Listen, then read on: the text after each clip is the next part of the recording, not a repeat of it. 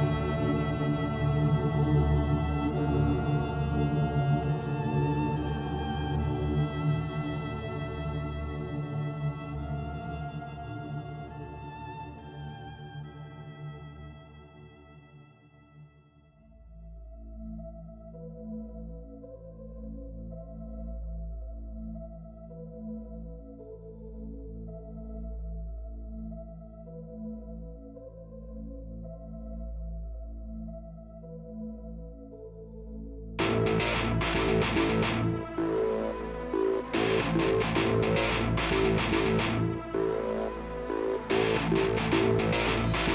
back.